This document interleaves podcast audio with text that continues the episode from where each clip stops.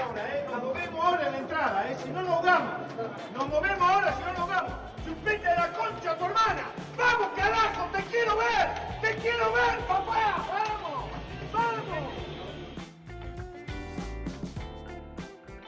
y Ayoví, Ayoví sale, Ayoví tiene a Chupete, Chupete de frente, Chupete deja atrás al primero, deja atrás al segundo, Chupete,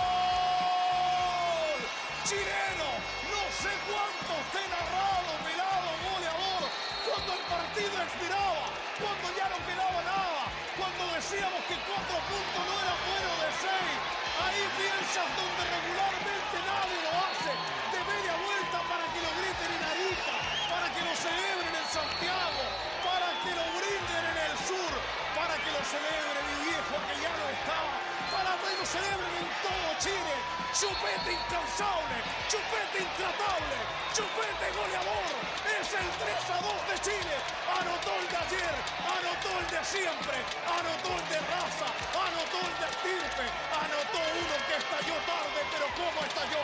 Anotó Humberto, simplemente el chupete goleador, simplemente el hombre venido del planeta gol, grande chupete.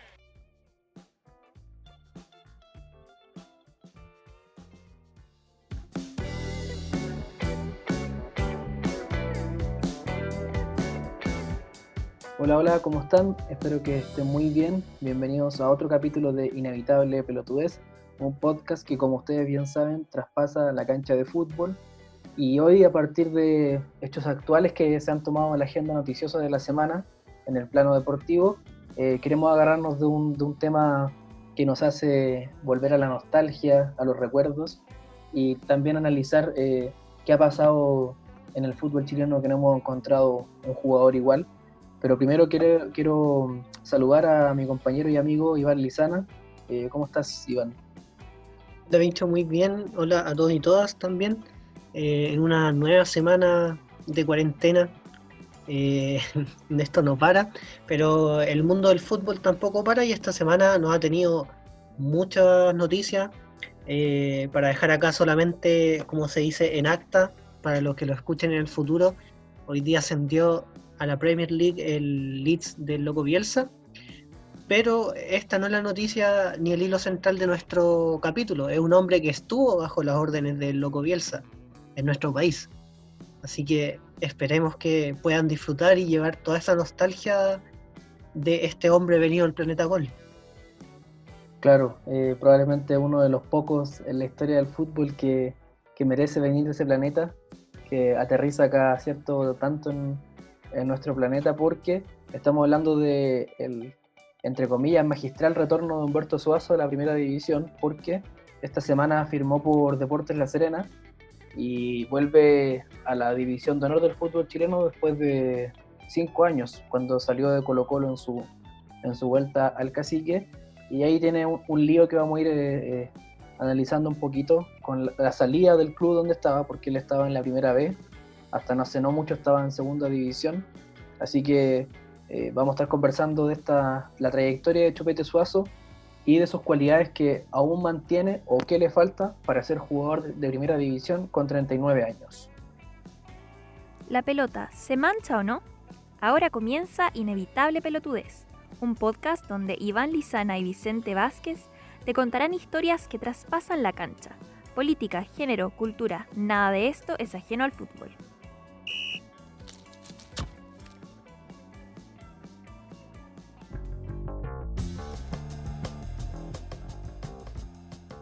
Bueno, en esta ya casi tercera semana de julio trascendió la noticia de que Humberto Suazo vuelve a la primera división chilena, en específico a la, a la primera A, eh, a fichar por el por Deportes La Serena. Una noticia que yo creo que nos tomó a todos de sorpresa porque ya muchos se habían olvidado de que Chupete estaba jugando. Como bien dijiste, estaba en Deportes Santa Cruz, que no es un equipo que acapare mucho portadas ni noticias, por lo tanto, yo creo que muchos ya teníamos en el olvido y en el retiro a Chupete, pero eh, esto nos pilló de sorpresa a muchos y sobre todo a ti, bicho, que eres hincha fiel de La Serena, del cuadro Granate. Así que primero quiero partir, quizás saliéndome un poco de la pauta, eh, preguntándote a ti como hincha, ¿qué, ¿cómo tomas esta llegada de Chupete al cuadro Granate? Sí, ahí lo, malo es que ya, ya desde el hecho de ser hincha de Deportes La Serena no me da ni una pizca de objetividad y aún más siendo que Humberto Suazo es y será mi jugador favorito. Entonces ahí tengo dos campos en los que no me, no me puedo separar de la, del hecho en sí, ¿cachai?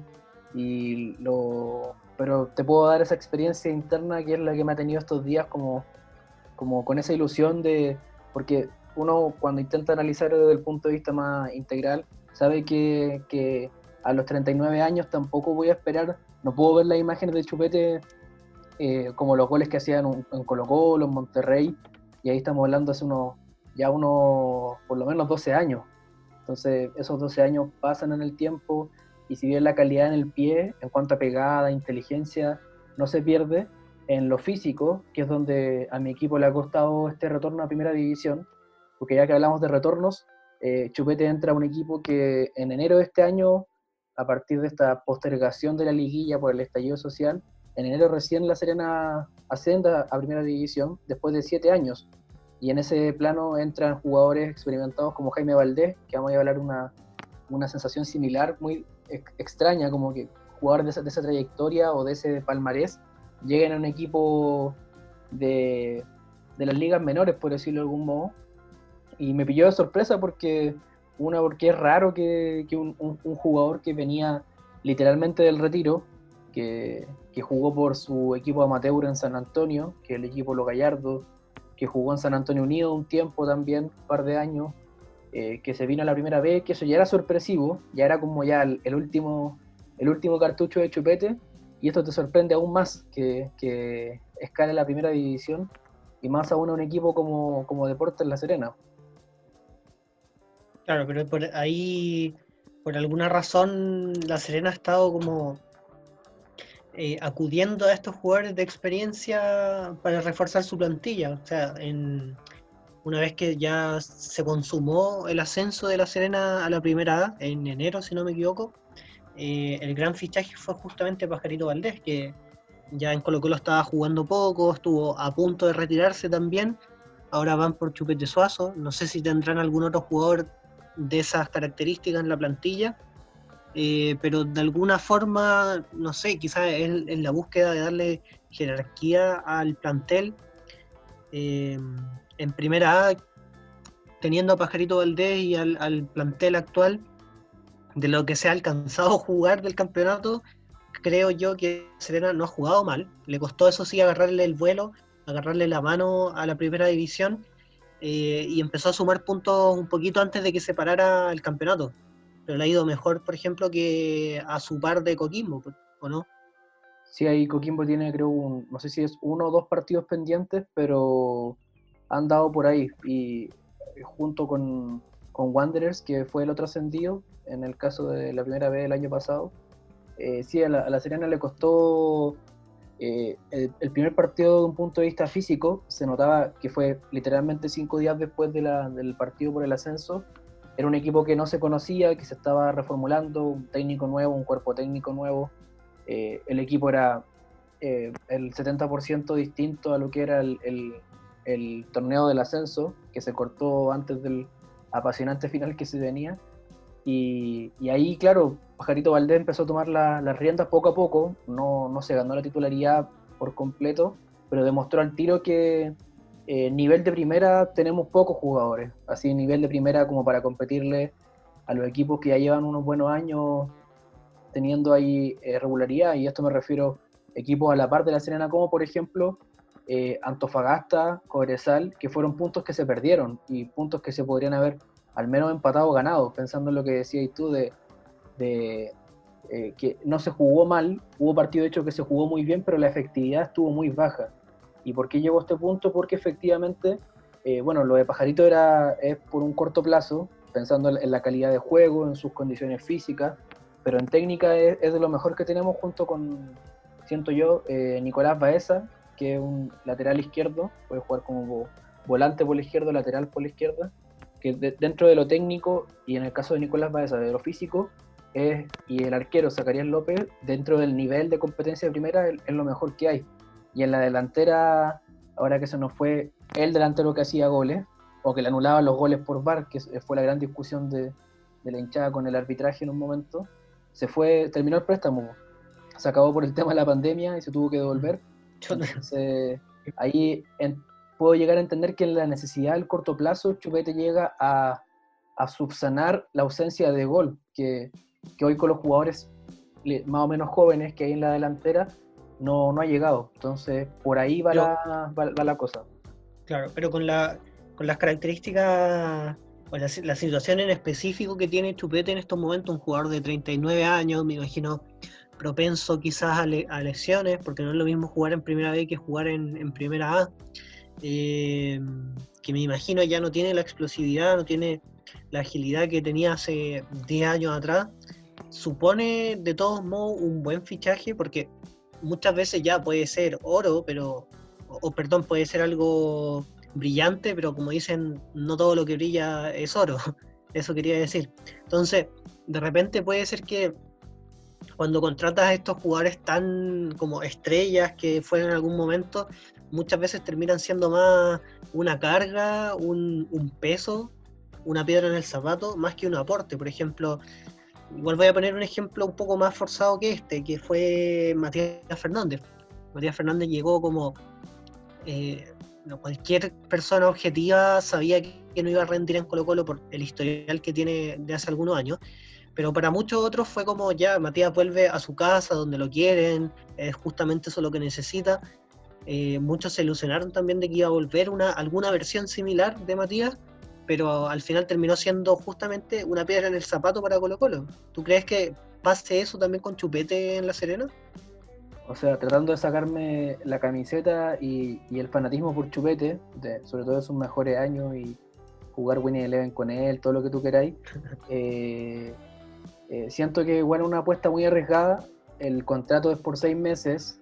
Eh, la Serena urge, le urge el gol y le urge sumar puntos porque está complicado en la tabla acumulada, digámoslo de algún modo, y en la tabla del coeficiente de rendimiento. Entonces, eh, la, falta de gol en las primeras fechas fue algo, fue un tema. O sea, hubo partidos que la Serena perdió o empató y que se generó 10 ocasiones claras de gol. Y, y, para un equipo que viene recién ascendiendo, eh, te dice un buen dato, ya estáis llegando al arco, te estáis generando ocasiones, pero no estáis concretando. Entonces, de hecho, le, costó unos cuatro partidos hacer el primer gol. Entonces, ahí uno, uno dice, bueno, ¿qué es lo que más se necesita? Hoy por hoy alguien que la meta.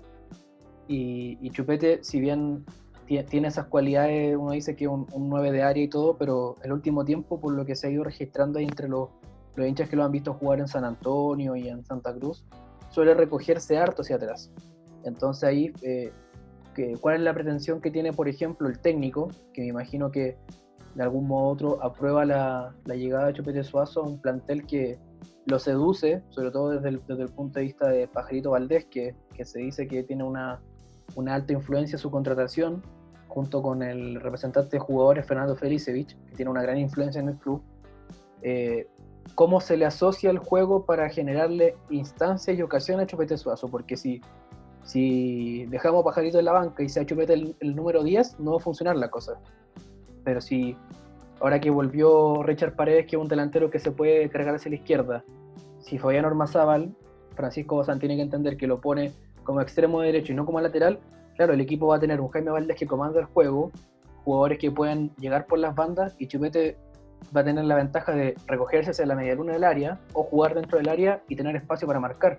Yo creo que por ahí tienen que ir las funciones pensadas en, un jugador de 39 años que el pie no lo ha perdido. Y eso es sabido porque cada cierto tiempo vamos viendo estos videos grabados ahí desde la galería de estadios chiquititos, de que Suazo mete un gol olímpico, mete un gol de Rabona, no sé, lo que uno quiera, y ese pie no se pierde, y, en eso estoy seguro. Entonces yo creo que si a Chupete le generáis dos o tres claras por partido, no sería raro que meta al menos un gol en primera división. Y, otro punto que quería tocar, que tú mencionabas eh, dos instancias diferentes del juego en primera A en primera B. Porque en primera A se, toca mucho más, se juega mucho más, y en primera B se pega mucho más. Es mucho más, más duro, entonces veo incluso más difícil la adaptación a primera vez por parte de Chupete que de primera A, en cuanto al, al roce físico. Pero sí en, el despliegue de, de, correr, de resistir, ahí sí lo veo más complicado a Chupete. Entonces, ¿cuántos minutos querrá ponerlo? Me imagino que no va a ser el titular Chupete Suazo. En una de esas van a partir los que están jugando delantera, que se contrató a Walter Ponce, que venía de la U de Concepción, donde había entrenado a Francisco Bozano, el técnico.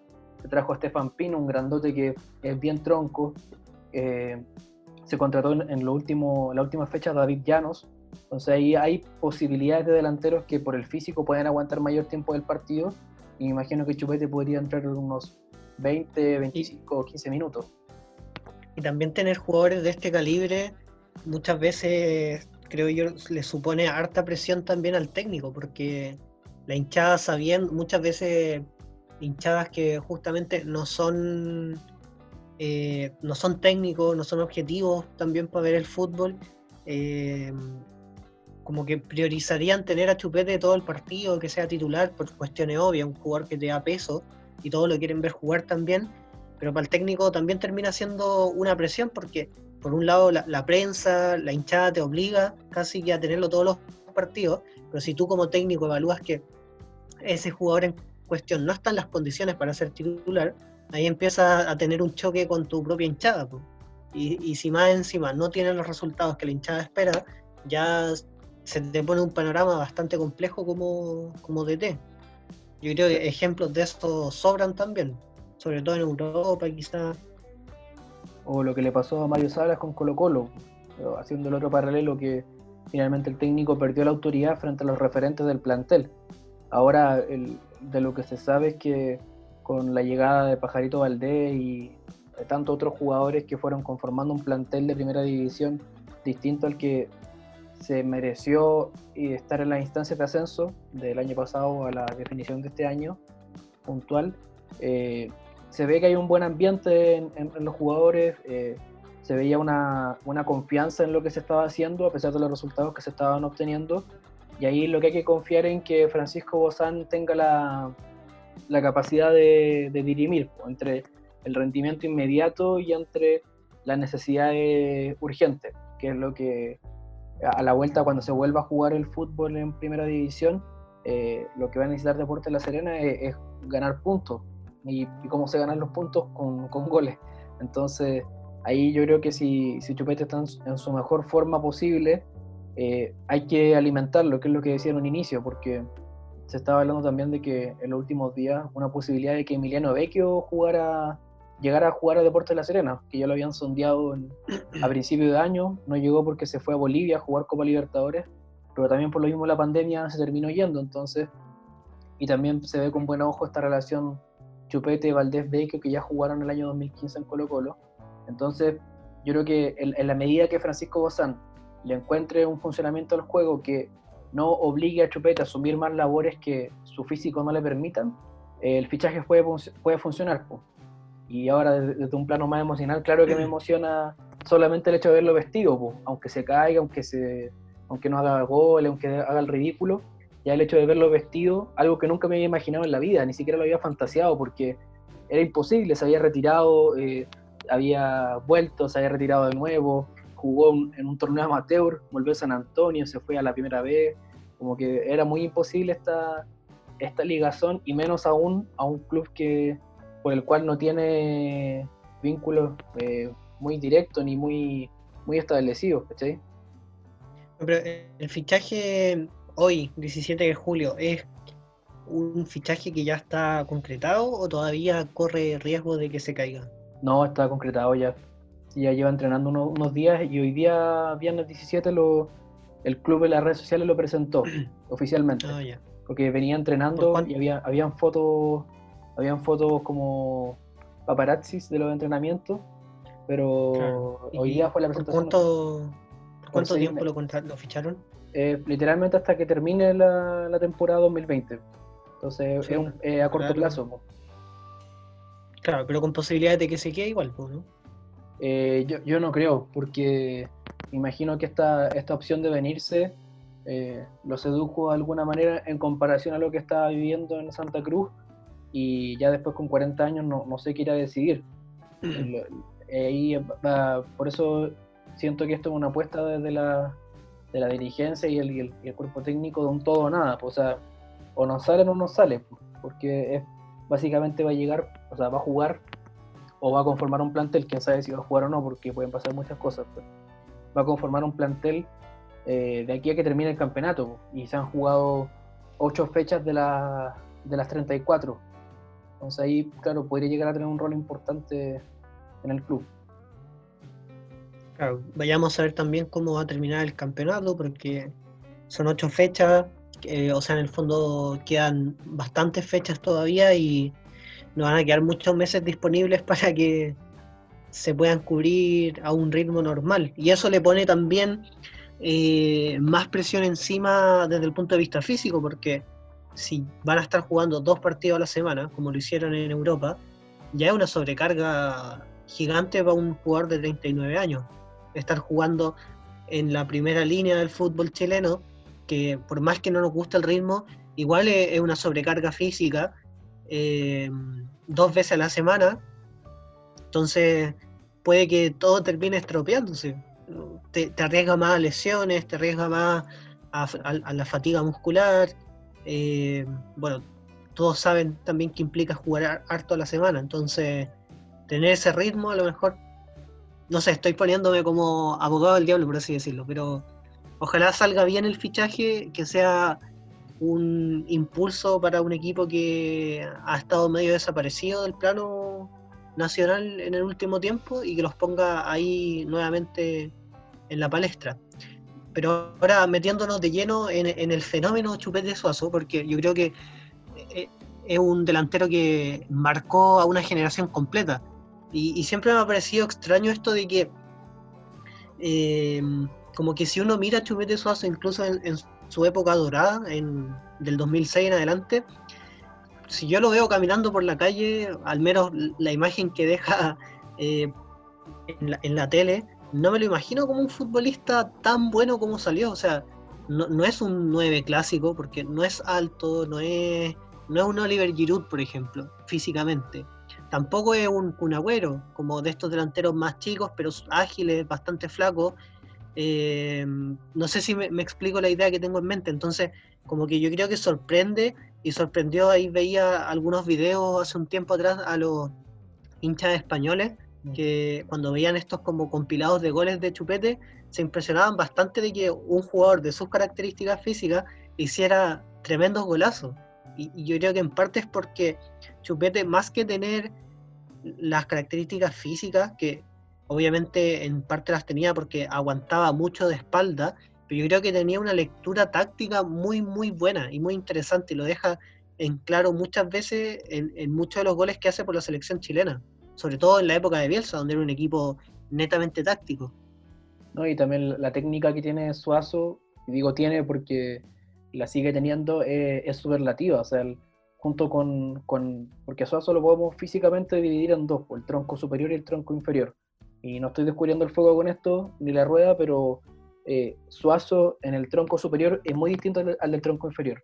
¿Y a qué me refiero con esto? Uno del dato que dices tú, sabía aguantar muy bien la pelota de espalda, entonces con sus brazos y con su espalda, con su tronco superior, lograba eh, hacerse el espacio. Y el tema es que después, con su movimiento de cintura, con su técnica, con su capacidad de quebrar la cintura, la capacidad de enganchar, de, de hacer este amague, de pisar la pelota, cuando picaba en corto o tenía arranque explosivo, sobre todo en la época de, de Colo Colo, el año 2006-2007, era imparable. O sea, eh, para los que quieran entender como el fenómeno Suazo en momento en vivo y en directo, si uno ve el compacto del el 4 a 1 que gana Colo Colo a Gimnasia y Esgrima de la Plata por la Copa Sudamericana del 2006, eh, los, que transmiten son Mariano Clos y Fernando Niembro, los, el, los número uno de que transmitían lo, los mejores partidos, los, de mayor importancia. y quedaran maravillados, o sea, lo estaban comparando casi con Ronaldo, como en la forma de jugar. Entonces, porque era pelado, porque era macizo, pero que tenía, era capaz, capaz de enganchar y dejar en el piso, en una baldosa, como se dice, a tres jugadores y tenía una lectura muy inteligente del juego, era capaz de asistir, tenía técnica, tenía fuerza, tenía eh, inteligencia táctica, como dices tú, y, el físico no le pesaba, como que no... Uno, sentía que a pesar de sus condiciones por fuera, desde el punto de vista más, más externo, no incidían positivamente en sus resultados del, juego. Y, por lo mismo, eh, bueno, le fue muy bien en, Colo Colo, salió tricampeón. Eh, en Monterrey, el goleador histórico del club, le retiraron la camiseta cuando eh, decidió retirarse y ahora que volvió, pero su número está retirado. Y fue clave en sus dos periodos en, el equipo mexicano porque fue campeón de, en dos veces, en dos oportunidades del torneo mexicano, torneo de apertura el 2009 y el 2010, y fue tricampeón de Conca Champions, donde, y aquí lo clave, bueno, eh, todo el equipo es tricampeón en ese caso, pero él siempre estuvo anotando en instancias definitivas, pues, en semifinales, en finales, hay varios relatos mexicanos que, dan cuenta del fenómeno Chupete en su mejor momento y por lo mismo fue capaz de anotar hasta el momento 317 eh, goles en casi 540 partidos jugados. De hecho, salió, fue elegido también mejor goleador del mundo el año 2006 por la Federación Internacional de Historia y Estadística del Fútbol. Eh, recibió también balón de plata eh, por los 34 goles en primera división acá en Chile. Y también fue, no lo olvidamos esto, fue el goleador de las eliminatorias a Sudáfrica 2010.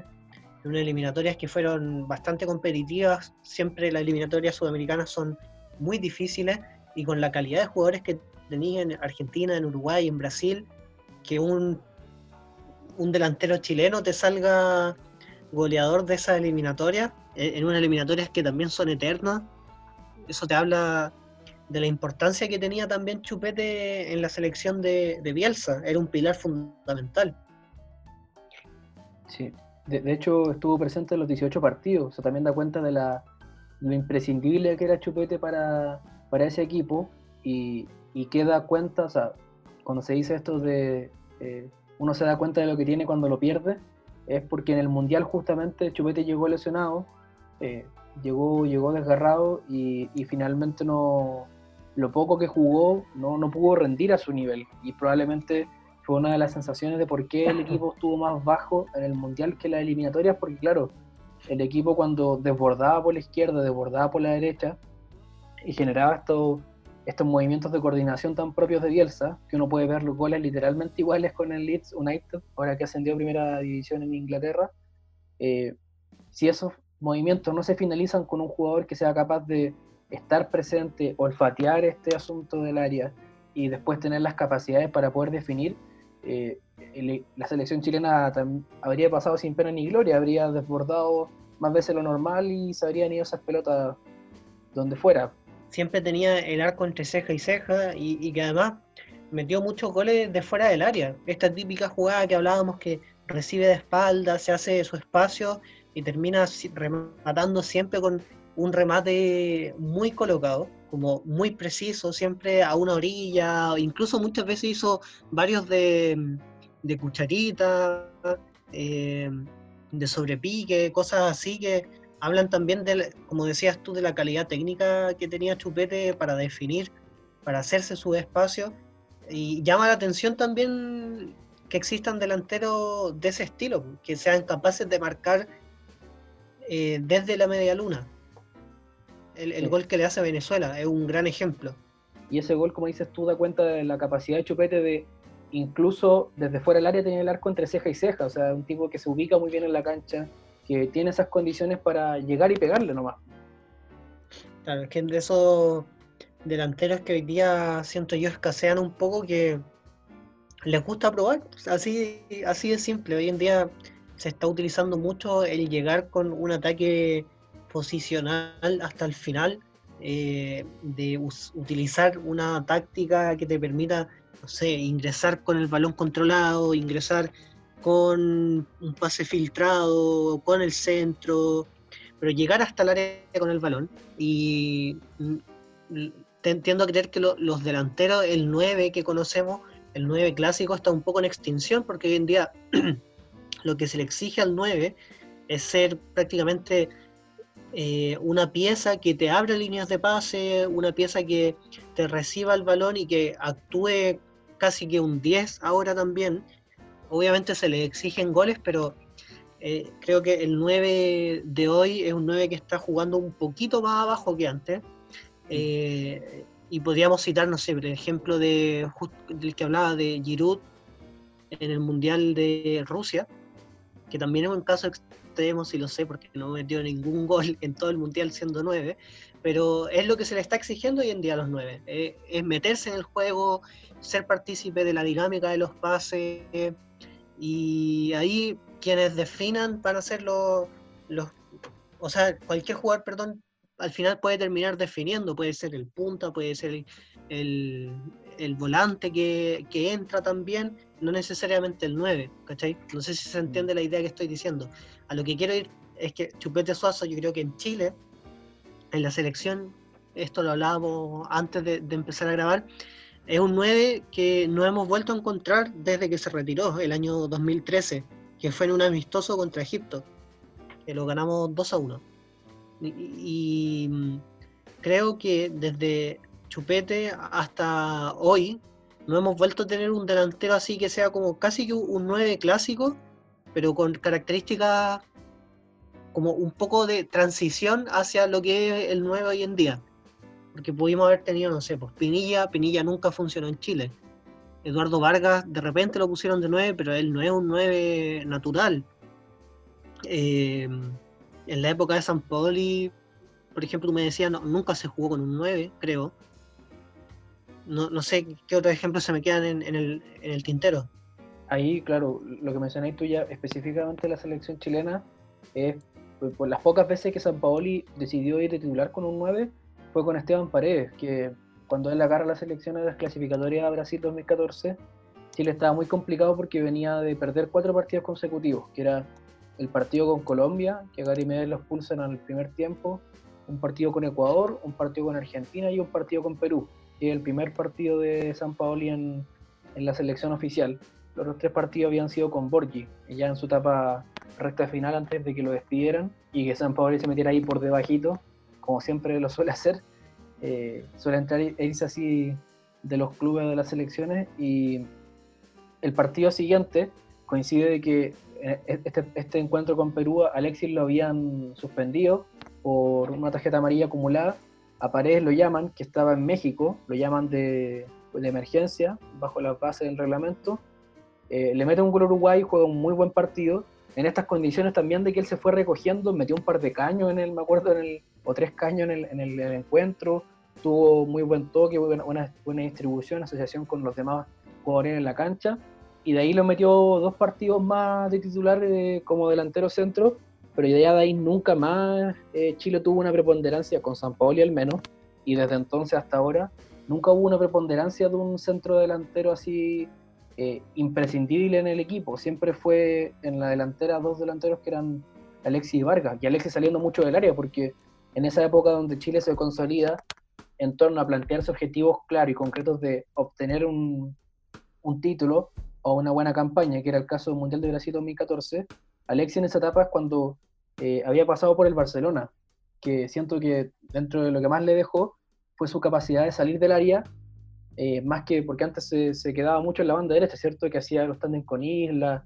y era capaz de correr como un rayo por la banda y desde ahí hace con él hacia adentro, pero en el Barcelona aprende mucho a salir del área y empezar a, deambular por los sectores del área, el área contraria, meterse por izquierda, meterse por derecha y empezar a meter pases filtrados. De hecho, eh, me acuerdo que en, esa época del 2014 más o menos, ya un equipo fuertemente influenciado por la filosofía bielcista, pero aplicado más a conceptos más, más flexibles de, de San Paoli. Eh, el, el, que asistía en casi todos los goles era Alexis Sánchez, que tenía que salir del área, meter pases filtrados a Vargas, eh, a, algún charlarain que se metiera por molina interna, y finalmente se da cuenta de que, de que la selección se tuvo que arreglar eh, entre comillas, arreglar por el tema de la, falta de gol, porque si bien hubo buenos pasajes de la dupla Alexis Vargas, que me acuerdo que en su momento era muy incisivo, justamente los dos metían goles, se asistían entre ellos y tenían ahí buenos rendimientos de Vidal o de Arangui en sentido ofensivo. Hubo también momentos donde Chile le faltó el gol, donde llegaban muchos, que es lo que explicabas tú, que puede llegar cualquiera de los jugadores externos a definir una jugada, pero se lo perdía Chapa fue en salida Valdivia nunca ha sido un rematador excelso. Ah, estamos hablando en comparación con Chupete, por ejemplo, o con un Paredes. Mm. Eh, Vidal tenía bueno igual un momento en ese sentido. Alexis siempre ha tenido un, un dejo de, de, falta goleadora en algunos momentos de su carrera. Entonces, eh, yo siento que, por ejemplo, a la generación dorada, en, el, en estos años que estamos hablando, ya a época San Paoli, le faltó un Chupete Suazo, por ejemplo. Un tipo así. Yo me imagino que alguna de estas finales y me refiero a las dos Copas de América y la Copa Confederaciones, con un chupete en cancha, eh, dos de esas se ganaban en, se podrían haber ganado en el, tiempo regular y no en los penales, porque, porque hubo ocasiones claras para que el, olfateador de área metiera ahí su, su, su, influencia. Y otro caso que, ya que preguntabais de los que se quedan en el tintero, quizás el caso más analizable del que pudo haber sido algo parecido era Nicolás Castillo, que la sub-20 ah, del 2013 figuraba como un 9 más robusto, más robusto que Suazo, pero con capacidad de asociarse también y, rematar eh, sin mirar el arco. Y por último, para dejar de este monólogo tan largo, que es eh, cuando hablaste del caso de Oliver Giroud, yo siento que el que mejor hace un juego de delantero centro, con las características que estamos alabando de Humberto Suazo hoy en el mundo, el mejor que lo hace es Karim Benzema en, en el Real Madrid que tiene mucho esto irse, asociando eh, con sus compañeros y a la vez definiendo jugadas y por qué no saliendo del área para establecer eh, influencias de presión y generando arrastre de marca. Claro, sí, sí, en el fondo siento yo que obviamente esta es una tipología que, reduce toda la complejidad que hay en el fútbol, eh, pero creo que hoy en día hay dos tipos de nueve. Está el nueve clásico, el que todos pensamos que vendría a ser este que está siempre en el centro, en el área, eh, a la espera de cualquier centro que haya, cualquier rebote que haya, o que simplemente podéis filtrarle la pelota y tener eh, lo que se llama una referencia de área. Que en, ese, en esa categoría podríamos encontrar, no sé, no, se me viene un ejemplo a la, mente. Me, me, tinca por ahí que puede ser Erling Haaland, mm, el nuevo delantero del Borussia. Es un, un 9 bastante clásico. Eh, y todos estos ejemplos ya los podían empezar a encontrar en los 80, los 90, principios de los 2000 también.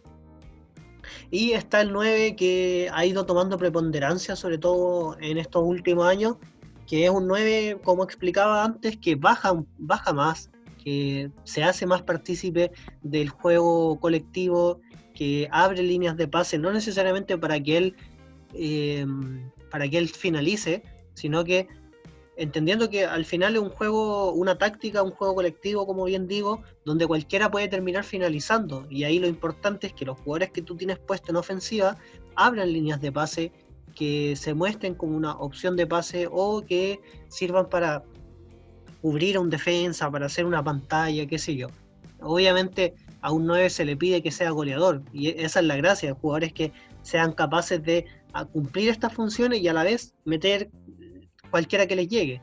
Pero yo creo que ese es el modelo, dado que el, modelo que está empezando a imperar más hoy en día, el modelo de Guardiola por un lado y el otro el, el de Jürgen Klopp, que el de Jürgen Klopp justamente es un, un juego que es muy denso por las bandas, de mucha, de mucha rapidez, y que al medio o finalizáis con Mané haciendo una diagonal, con Salah haciendo una diagonal, que nos rememora mucho a lo que hace Messi también, a lo que hace Alexis Sánchez, eh, o ahí termináis con una jugada colectiva que viene justamente de una diagonal también. Y ahí la puede finalizar Firmino, por ejemplo. Pero Firmino no es un 9 clásico y juega de 9 justamente. Muy dinámico Firmino, muy livianito. Yo, Firmino es más parecido, por ejemplo, ya que, te, ya, claro, si ponemos dos tipologías para también simplificarnos el asunto, que una buena estrategia que tú haces para, para que expliquemos las características de los nueve actuales y quizás para después hacer una conclusión de este, de este podcast, ¿dónde incluimos a Humberto Suazo en el caso Deporte de la Serena ahí? Que es una buena pregunta porque ya me la estoy haciendo, de que hay una mezcla interesante, que es que, por ejemplo, Firmino es más parecido a Sergio Agüero que a Romelu Lukaku, claramente, porque hay contexturas físicas. Lukaku es muy buen ejemplo. Lukaku es un eh, yo creo que de los pocos nueve clásicos que quedan fornidos, grandote. Pero, de hecho, perdón por interrumpir tu, Sí, sí. eh, lo que iba a decir, pero incluso Lukaku quizá en el United jugaba como más nueve, en el Everton sobre todo, pero ahora en el Inter lo veo cada vez más yéndose a la banda también. Obviamente está en el centro, pero eh, dado como está jugando el Inter, que juega con un 4-4-2, que muchas veces eh, Candreva no llega por esa banda, siendo que desborda harto, pero yo he visto muchas veces a Lukaku metido en la banda, como puntero casi. Entonces, eh, progresivamente se le está sacando de ser un jugador que solamente juega dentro del área. Claro, y ahí lo interesante es que finalmente estamos, estamos viendo a, no sé, pues, que, los delanteros centros en, en Europa sobre todo, que uno los ve más desplegarse en cuanto a cualidades, que tengan una amplia gama de opciones para establecer opciones de juego, pues, porque yo te podría decir que, no sé, pues, ¿cómo definimos entonces a Robert Lewandowski, poniendo uno de los, los mejores delanteros centros de los últimos cinco años y uno de los mejores justamente de esta temporada, con un Bayern Múnich que se ve candidato a ganar, la, por ejemplo, la Champions League, que se va a jugar pronto. Eh, y a Robert Lewandowski, yo si quiero tener un, un juego más, más por aire, eh, que se salta líneas de pase, que suele privilegiar eh, un tono más físico que un tono más asociado, no, me, no es descabellado ponerlo en ese estilo de juego. Pero un Bayern Múnich que se atreve por abajo, que suele generar carriles dentro de las mismas, las mismas bandas y que usa Lewandowski como un- una referencia y a la vez una, una importancia en el juego para distribuir, también me cabe ahí.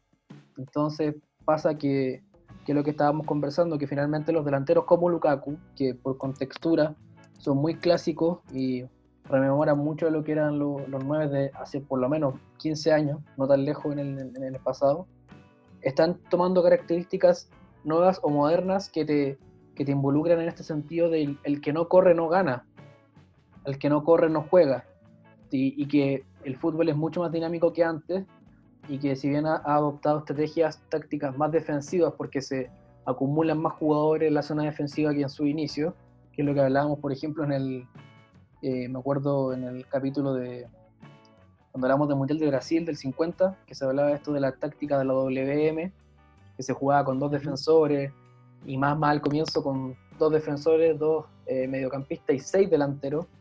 Ahora todo se ha ido acumulando al revés, y se habla de esta pirámide invertida por lo mismo. Y los delanteros centros también sufren modificaciones en ese sentido. Por ejemplo, eh, Chupete Suazo tampoco es eh, lo que conocíamos antes a un Iván Zamorano o un Marcelo Salas, que serían como los otros referentes de delanteros importantes de la selección chilena, ya que tocábamos el caso como eje de conversación. Y Chupete también es una mezcla interesante de esas características.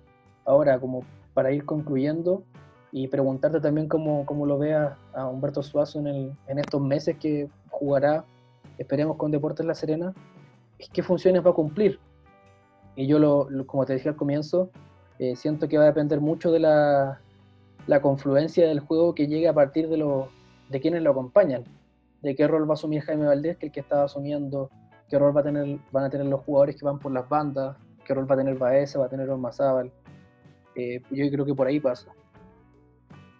Claro, no, yo no cacho mucho cómo juega la Serena, así que.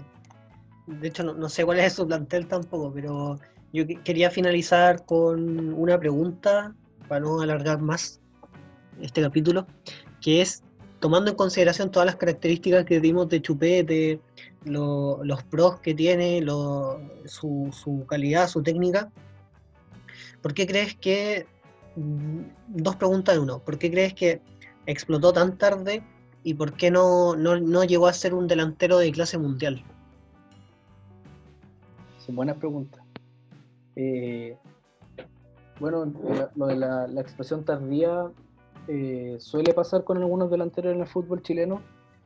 En, el caso de la generación dorada no tanto, porque son chicos que explotan, al contrario, muy jóvenes en el fútbol chileno y que se criaron o maduraron, entre comillas, en esa transición de, salir del país y todo el cuento, pero Suazo llega con ya 25, 26 años a, empezar a dar los pasos para eh, instalar su carrera en, un, sentido importante, que es lo que le pasa el paso de Audax a Colo Colo. Pero los años anteriores fueron complejos eh, en sus divisiones inferiores, en el debut, y quizá el, el quiebre más importante de su carrera en esos años, digamos desde el año 2002 hasta lo que es 2005-2006, es el paso por la tercera división, que es donde se consolidó como goleador de San Luis de Quillota. Entonces, ahí me dice, bueno, en una división eh, evidentemente de menor calidad que en la primera división, Suazo ahí explotó y encontró sus cualidades de juego en torno a sus condiciones físicas. Entonces, creo que le costó adaptarse para encontrar eh, en el fútbol profesional una, una forma de aprovechar sus condiciones, que claramente las hay y son muy buenas y son superlativas porque finalmente el sentido de lo que estamos conversando ahora, no ha habido otro como él o otro que se le parezca, al menos ni en el fútbol chileno como jugador nacional, ni como seleccionado nacional en esa, en esa posición que, que se le compare siquiera. Y, y, lo otro, la otra pregunta es, eh, ¿por qué no llegó a ser de talla mundial? Porque, bueno, tuvo una buena expresión en Colo Colo, y cuando tuvo un muy buen arranque en Monterrey y lo llevaron a préstamo al Zaragoza, eh, se lesionó. Y si bien hizo algunos goles y goles de buena factura, eh, se lesionó en un control con Sergio Ramos, qué casualidad.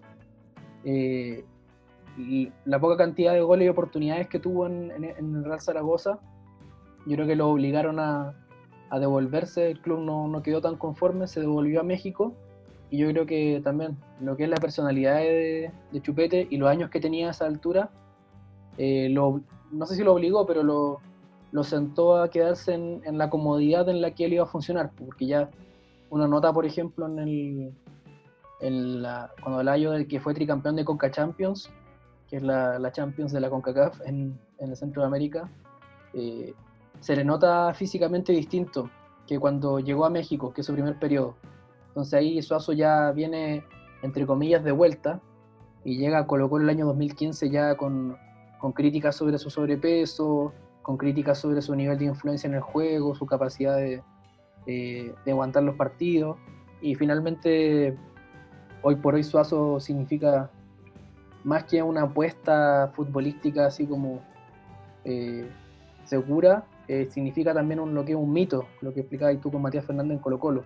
Y al menos a mí me ilusiona desde ese plano, el plano emocional, o sea, solo con el hecho de verlo vestido con la camiseta de Deportes de la Serena me, me trae ilusión, pero en el punto más objetivo eh, creo que hay condiciones que se podrían aprovechar, eh, pero va a depender mucho de, cosas que no son tan fáciles de manejar, que es lo que hablabas tú al principio, la, presión de obtener resultados, la, exigencia de la hinchada, eh, las concepciones que tenga el técnico, cómo maneja su camarín, qué rol tiene en el ambiente Jaime Valdés, por ejemplo, si es capaz de seducir jugadores para, para que estén, que conformen el plantel. Entonces, todas esas preguntas uno se las hace cuando llegan tipos así importantes, porque en general no, no, se codea con esos nombres en equipos como, como el mío.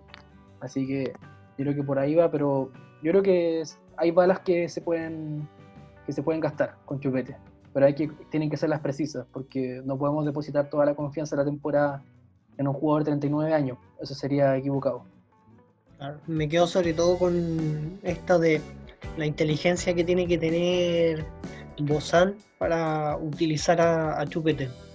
Y bueno, dicen por ahí que Bozán es el, el Pep Guardiola chileno. Eso, eh, nada, buena noticia que haya vuelto Chupete. Esperemos que rinda eh, y que nos traiga de vuelta esos años 2008, 2009, 2010.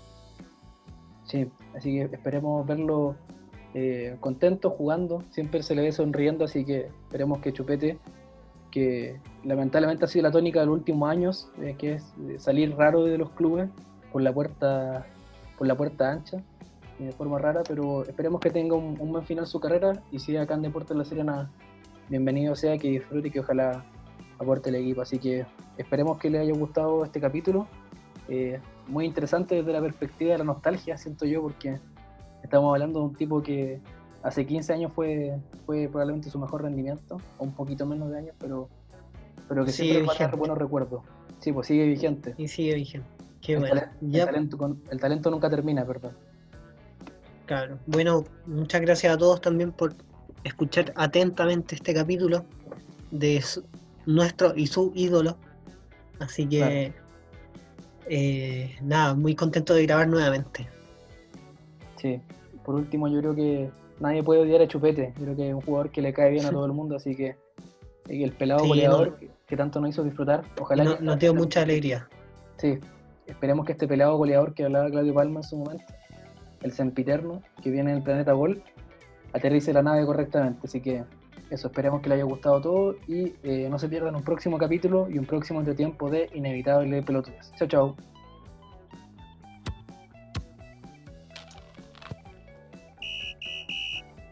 El tercer tiempo ya terminó, pero siempre habrá temas para conversar sobre el deporte rey. No te pierdas el próximo capítulo de Inevitable Pelotudez, donde Iván Lizana y Vicente Vázquez traerán más historias que traspasan la cancha de fútbol.